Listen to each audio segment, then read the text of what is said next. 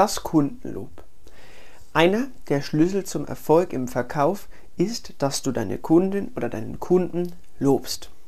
Das geht übrigens an jeder Stelle des Gespräches. Egal ob deine Kundin pünktlich erschienen ist, ob sie dir zuhört, ob sie aufmerksam ist, ob sie offen ist. Das ist am Ende des Tages völlig egal. Es geht darum, dass du diese positive Emotion transportierst. Dabei sind einige Punkte sehr wichtig. Punkt 1. Du musst mit dem, was dein Kunde sagt, einverstanden sein.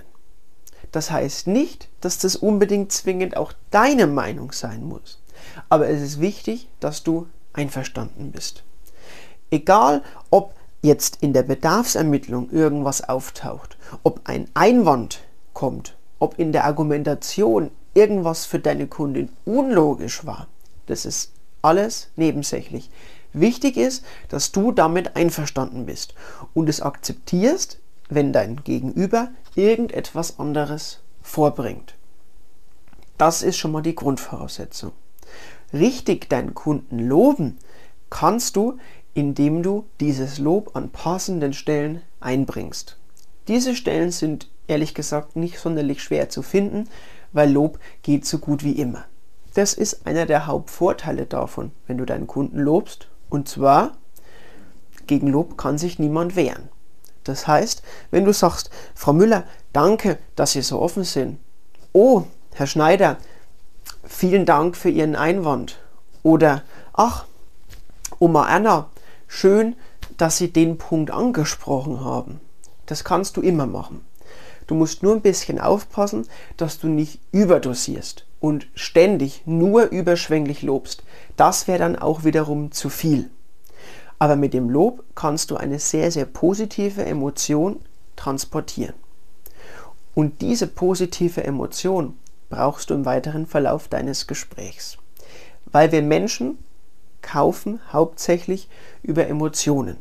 Das heißt, auf der Bauchebene und das ist die Ebene, die keine rationalen Entscheidungen trifft. Da geht es wirklich nur um Emotionen und Bilder. Und wenn wir ein gutes Gefühl irgendwo haben, du kennst das von dir sicher auch, dann kaufen wir.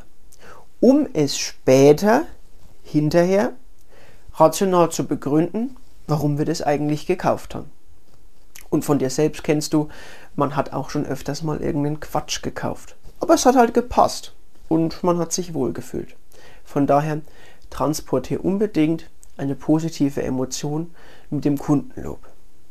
Wie vorhin gesagt, es geht nicht darum, dass du damit zwingend übereinstimmst. Aber es geht auch nicht darum, Recht zu haben. Weil du musst dir überlegen, willst du in deinen Verkaufsgesprächen Recht haben oder willst du was verkaufen? Ich persönlich finde es sinnvoller, was zu verkaufen. Und dann kannst du aber nicht auf Konfrontationskurs mit deinem Kunden oder mit deiner Kundin gehen. Das heißt, wenn deine Kundin eine ganz, ganz andere Meinung von irgendwas hat, dann ist es okay, dann musst du damit einverstanden sein, dass er oder sie eine andere Meinung hat. Du musst sie auf jeden Fall nicht teilen.